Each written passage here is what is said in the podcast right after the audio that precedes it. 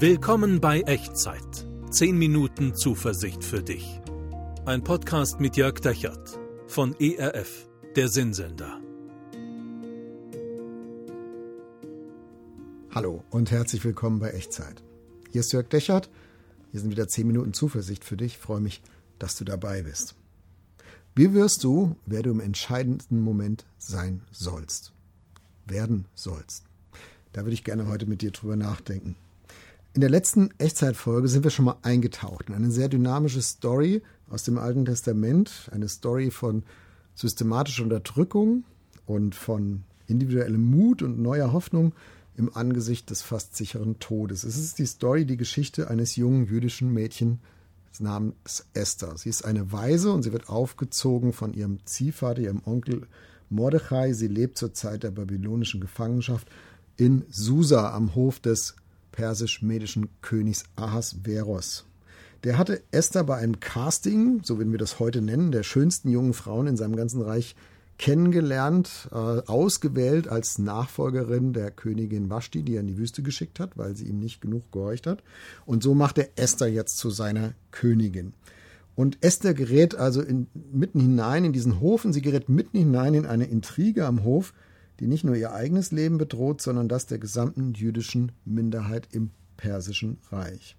Esther findet sich wieder im Epizentrum dieser Krise und sie wird vor eine schwerwiegende moralische Frage gestellt. Soll ich es riskieren, dem König zu widersprechen und dabei mein eigenes Leben aufs Spiel setzen? Oder mich wegducken und die eigene Haut retten, auch wenn dann vielleicht viele Tausende meiner Landsleute in Lebensgefahr geraten? Das ist die Entscheidung, vor die Esther gestellt wird. Risiko oder wegducken. Ich glaube, du und ich, wir sind auch immer wieder vor dieser Entscheidung gestellt, in unserem ganz normalen Leben. Risiko oder wegducken. Dabei geht es natürlich und hoffentlich meistens nicht um die Dimension eines Völkermords und meistens auch nicht um Tod, um Leben und Tod, aber doch immer wieder um solche Fragen am Arbeitsplatz oder in der Schule, an der Uni, im, äh, in der Nachbarschaft, in der Kirchengemeinde, überall da, wo Menschen zusammen sind, kann es passieren, dass zum Beispiel einer gemobbt wird und die Frage an dich ist, stellst du dich auf seine Seite, auf ihre Seite und riskierst dabei selber auch zur Zielscheibe von Mobbing zu werden? Oder in unserer Gesellschaft, wo in diesen, diesen Zeiten, in diesen Monaten Fremdenfeindlichkeit, Antisemitismus neu salonfähig werden. Wie ist das, wenn Kolleginnen und Kollegen zum Beispiel über Geflüchtete herziehen Meldest du dich zu Wort? Gehst du ins Risiko, auch dann auf die Gefahr hin, da mit ins Kreuzfeuer der Kritik zu geraten? Oder duckst du dich weg? Oder in der Firma läuft dein Projekt völlig aus dem Ruder, weil dein Abteilungsleiter Narzisst ist, dem es mehr um sein eigenes Angehen, Ansehen geht, als um das Wohlergehen der Mitarbeitenden. Und die Frage ist, schluckst du deinen Ärger runter und machst du mit? Oder sprichst du die Probleme an und gehst dabei das Risiko ein, selber auch in seinen Fokus zu geraten. Also Risiko eingehen oder wegducken. Ich glaube, unser ganzes Leben ist voll von solchen Entscheidungsmomenten, wo das unsere beiden Optionen sind.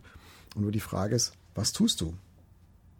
Und vielleicht stehst du gerade jetzt, wo du diese Echtzeitfolge siehst oder hörst, kurz vor so einer Wahl. Und wenn du es nicht jetzt vor so einer Wahl stehst, dann wird es über kurz oder lang passieren. Immer wieder Risiko oder wegducken. Und ich glaube, du und ich, wir können von Esther etwas darüber lernen, wie wir damit umgehen. Wie wir über diese beiden Optionen etwas klarer nachdenken. Wir springen rein in die Geschichte von Esther im, ins Alte Testament, Buch Esther, Kapitel 4, Abvers 14. Der König Ahasveros hat sich durch eine Intrige zu einem Gesetz verleiten lassen, dass die Juden in allen Städten des seines Reiches an einem ganz bestimmten Tag in der näheren Zukunft straflos umgebracht werden dürfen. Also sie es ist sozusagen ein Völkermord mit Ansage und die Uhr tickt. Und der König hat dieses Gesetz erlassen. Es ist eine Art programmierte Reichspogromnacht in der Antike. Und Mordechai, der Ziehvater von Esther, erfährt davon und dann besucht er Esther, die Königin, heimlich im Königspalast und er bittet sie eindringlich, beim König Ahasverus zu intervenieren, um ihr Volk zu retten. Und das Risiko damals war, das können wir uns heute vielleicht nicht mehr so richtig vorstellen. Niemand ging damals ungebeten zum König, auch nicht die Königin. Niemals durfte da, niemand durfte damals einfach in den Thronsaal gehen und zu dem, zum Thron gehen und den König von sich aus ansprechen und sagen, hier König, ich habe hier ein Anliegen, kannst du dich mal kümmern. Und wenn der König gerade keine Lust hatte darauf, sich diese, diese Bitte dann anzuhören, dann konnte er einfach die Audienz verweigern und den Bittsteller, die Bittstellerin zum Tode verurteilen. Also es war ein ganz reales Risiko, wenn du ungefragt zum König kommst, kann sein, dass du da nicht mehr heil rauskommst. Auch wenn du die Königin bist, auch wenn du Esther bist. Und das ist also das ganz reale Risiko für Esther, eine ganz reale Lebensgefahr, während die Uhr für den geplanten Völkermord an ihrem Volk tickt. So, und jetzt gehen wir rein in die Geschichte. Vers 14. Und Mordecai sagt zu Esther, wenn du zu dieser Zeit schweigen wirst, wird eine Hilfe und Errettung von einem anderen Ort her den Juden erstehen. Du aber und deines Vaters Haus, ihr werdet umkommen. Und wer weiß, ob du nicht gerade um dieser Zeit willen zur königlichen Würde gekommen bist. Esther ließ Mordechai antworten, so geh hin und versammle alle Juden, die in Susa sind, und fastet für mich, dass ihr nicht esst und trinkt drei Tage lang, weder Tag noch Nacht. Auch ich und meine Dienerinnen wollen so fasten. Und dann will ich zum König hineingehen, entgegen dem Gesetz. Und komme ich um, so komme ich um. Mordecai ging hin und tat alles, was ihm Esther geboten hatte. Und am dritten Tage kleidete sich Esther königlich und trat in den inneren Hof am Palast des Königs gegenüber dem Palast des Königs, und der König saß auf einem königlichen Thron im königlichen Saale gegenüber des Tor des Palastes. Und als der König die Königin Esther im Hofe stehen sah, fand sie Gnade vor seinen Augen. Und der König streckte das goldene Zepter in seiner Hand Esther entgegen. Und das war das Recht für sie jetzt zu sprechen, und der König hat sich das dann tatsächlich angehört, ohne Esther zum Tode zu verurteilen. Nehmen wir es ein bisschen auseinander. Mordechai lässt also Esther wissen, was da so in der Mache ist, was da so an finster Intrige läuft, was an Gefahr im Busch ist. Und dann sagt er ihr, wenn du zu dieser Zeit schweigen wirst, Esther, jetzt kommt es darauf an, deine Entscheidung ist gefragt. Risiko oder wegducken? Dein eigenes Risiko oder wegducken und Risiko für die anderen. Das ist deine Entscheidung. Und der Mordechai führt Esther diese Wahrheit vor Augen, die wir in Gefahrensituationen ganz schnell aus dem Auge verlieren. Nicht nur das Handeln trägt ein Risiko in sich, sondern auch das Nichthandeln. Also wir stehen oft vor einem Risiko und dann bekommen wir Angst und dann sehen wir nur dieses Risiko und diese Angst und, und meinen, jetzt geht es nur darum, ja, mache ich das mit dem Risiko oder lasse ich es lieber.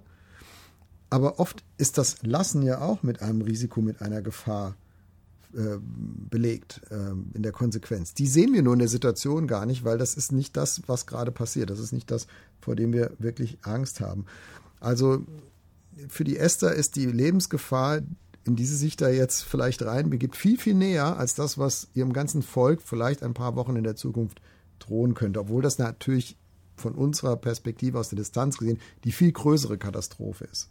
Aber wenn du in der Situation selber drinstehst, so wie Esther jetzt, dann ist das gar nicht so einfach zu trennen. Dann siehst du oft nur die Gefahr für dich selbst, das Risiko für dich selbst. Und so ging es Esther, glaube ich, auch. Wenn du zu dieser Zeit schweigen wirst. Also wenn du dich wegduckst, dann hat das auch einen Preis. Ein Preis mindestens für andere, so war das bei Esther auch, und vielleicht auch einen Preis für dich selbst. Und manchmal kann dieser Preis des Wegduckens viel höher sein, als der, wenn du ins Risiko gehst. Aber du siehst ihn eben nicht immer. Du siehst ihn oft erst im Nachhinein. Und dann challenged Mordechai die Esther und sagt, und wer weiß, ob du nicht gerade um dieser Zeit willen Königin geworden bist. Esther, vielleicht ist das genau der Moment, vielleicht war das Gottes Plan die ganze Zeit über, dass du jetzt hier an dieser Position bist, damit du intervenieren kannst, damit du dich für dein Volk einsetzen kannst. Mordechai kann das nicht wissen und das behauptet er auch nicht, aber er sagt, es könnte sein. Und diese Frage legt er Esther vor. Kann es sein, dass Gott dir die Gunst, Königin zu sein, geschenkt hat aus einem ganz bestimmten Grund, nämlich um genau jetzt sein Volk zu retten, durch dich. Wie ist das mit der Situation, in der du gerade stehst, in der du abwägen musst zwischen Risiko und Wegducken? Kann es sein, dass Gott dich genau aus dem Grund in diese Situation reingestellt hat, damit du dich fürs Risiko entscheidest und damit andere Menschen durch dich, durch deine Entscheidung gerettet werden, gesegnet werden, dass sie etwas Positives erfahren? Könnte es sein, dass das kein Zufall ist? Dass genau du jetzt in genau dieser Entscheidungssituation stehst? Wie Mordechai auch, das kann ich nicht wissen. Ähm, du kannst es vielleicht auch nicht wissen, aber es könnte sein, oder? Das ist die Frage, die Mordechai der Esther vorlegt. Wer weiß, ob du nicht gerade um dieser Zeit willen Königin geworden bist. Und wie reagiert Esther? Esther sagt nicht ja oder nein, Sie diskutiert auch nicht lange rum, sondern sie sagt, Mordecai, versammle alle Juden und fastet für mich. Ihr ist sehr bewusst, was jetzt kommt, wird eine geistliche Zerreißprobe, auch für ihren Glauben, für ihr Gottvertrauen. Ähm, sie, sie, ich glaube, sie spürt instinktiv, jetzt muss Gott echt auftauchen, jetzt muss Gott echt liefern und deswegen betet und fastet und ich werde auch fasten. Und ähm, damals wie heute ist Fasten eine Möglichkeit, wenn man das geistlich versteht, sich auszurichten auf das, was Gott vorhat, empfindsam zu werden, sensibel zu werden für Gottes Reden, nochmal gestärkt zu werden für das, was von Gott her richtig und wichtig ist. Und ich glaube, Esther liegt das hier sehr am Herzen, dass Gott jetzt seinen Willen zeigen muss. Jetzt muss Gott ihren Willen stärken. Esther entscheidet sich nicht leichtfertig, sie entscheidet sich nicht auf dem Bauch heraus, sie sagt nicht, ja komm, Schwamm drüber, das machen wir jetzt einfach. Sie, sie gibt sich drei Tage Zeit, um zu fasten. Also sie, sie geht in diese Vorbereitung rein, weil sie genau weiß, ich werde jeden, jeden Millimeter an Stärke brauchen, den ich in dieser Situation von Gott kriegen kann, um tatsächlich diese Entscheidung gut zu treffen. Und dann will ich zum König hineingehen, entgegen dem Gesetz, heißt es weiter. Und komme ich um, so komme ich um. Also sie vertraut den ganzen Ausgang dieser Sache Gott an. Das finde ich einen der mutigsten Sätze in der ganzen Bibel. Und komme ich um, so komme ich um. Und nicht falsch verstehen, das ist kein Fatalismus. Das ist kein, was mir passiert, ist mir doch egal. Nein, das ist eine tiefe Hingabe, ein sich einlassen auf das, was Gott vorhaben könnte mit dieser Situation. Eine Wette darauf, dass Mordecai recht hat. Dass es genau wegen dieser Zeit, wegen einer Situation wie dieser ist, warum Esther überhaupt Königin geworden ist. Und dann sagt sie, sie lehnt sich nach vorne, sie geht ins Risiko, sie duckt sich nicht weg und sie sagt, und komme ich um, so komme ich um, aber ich brauche alle Stärke, die ich von Gott kriegen kann, um diesen Weg zu gehen. Und um mich nicht wegzuducken, und um ins Risiko zu gehen. Und am dritten Tage heißt es dann weiter. Am dritten Tage geht sie in den Palast. Also drei Tage lang hat sie diese Spannung ausgehalten. Drei Tage hat sie diesen Moment vor sich gesehen, wo sie den, den Königssaal betritt und wo die Frage ist, hopp oder top.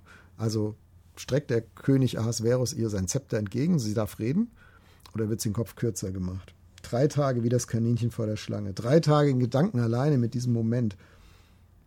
100% ausgeliefert seinem Urteil und seiner Gnade.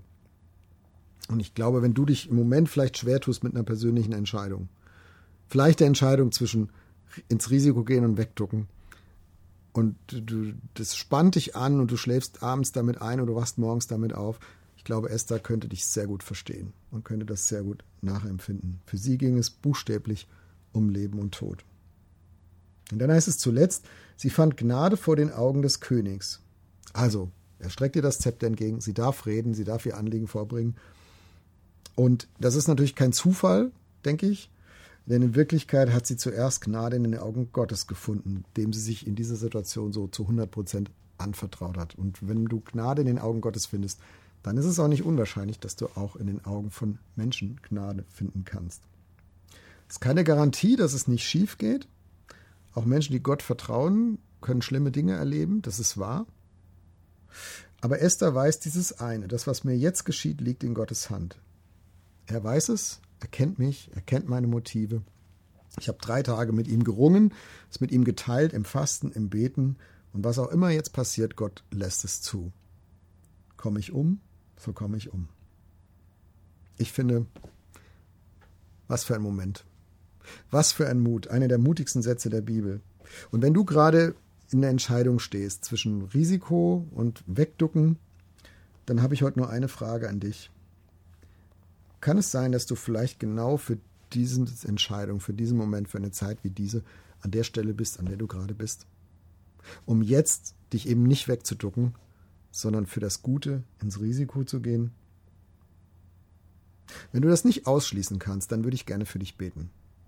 Um Klarheit, um Mut, um Entschlossenheit und um das Vertrauen, deine Zukunft in die guten Hände Gottes zu legen. Lass uns miteinander beten. Gott, da bin ich und da ist diese Wahl. Da ist diese Entscheidung, vor die du mich stellst. Und ich kann das nicht ausschließen, dass das kein Zufall ist. Und dass du mich ganz bewusst vor diese Wahl stellst, die mich fast zerreißt. Du kennst meine Angst und mein Zagen, meine Fragen und all das gebe ich dir jetzt. Und ich bete um Mut und um Entschlossenheit, mich nicht wegzuducken, sondern um mich auf das einzulassen, was du geschehen lässt, was du zulässt und was du für mich bestimmt hast. Es passiere, was passiert, ich vertraue dir, dein Wille geschehe. Amen. Was ist die Entscheidungssituation, in der du vielleicht gerade drin stehst, drin gestanden hast? Ähm, wenn du magst, erzähl mir gerne da vorne unten in den Kommentaren oder per E-Mail an echtzeit.erf.de und schreib gerne auch dazu, ja, wie diese, dieses Ob und wie dieses Gebet dir dabei vielleicht geholfen hat, diese Entscheidung zu treffen. Und ich möchte es nochmal mitgeben in die Zukunft, in die nächsten Tage, in die nächsten Woche. Es gibt Momente, da ist es riskant zu handeln, aber es ist auch riskant, nicht zu handeln. Vielleicht bist du genau für diese Entscheidung in diesem Moment hineingestellt. Für die Entscheidung ins Risiko zu gehen und dich nicht wegzuducken. Und Gottes Segen, der möge dich dabei stärken und ausrüsten und dir helfen, diese Entscheidung zu treffen. Der Herr segne dich und behüte dich. Der Herr lasse sein Angesicht leuchten über dir und sei dir gnädig. Der Herr erhebe sein Angesicht auf dich und bewahre dir seinen Frieden. Amen. Das war Echtzeit. Zehn Minuten Zuversicht für dich. Ein Podcast mit Jörg Dechert von ERF, der Sinnsender.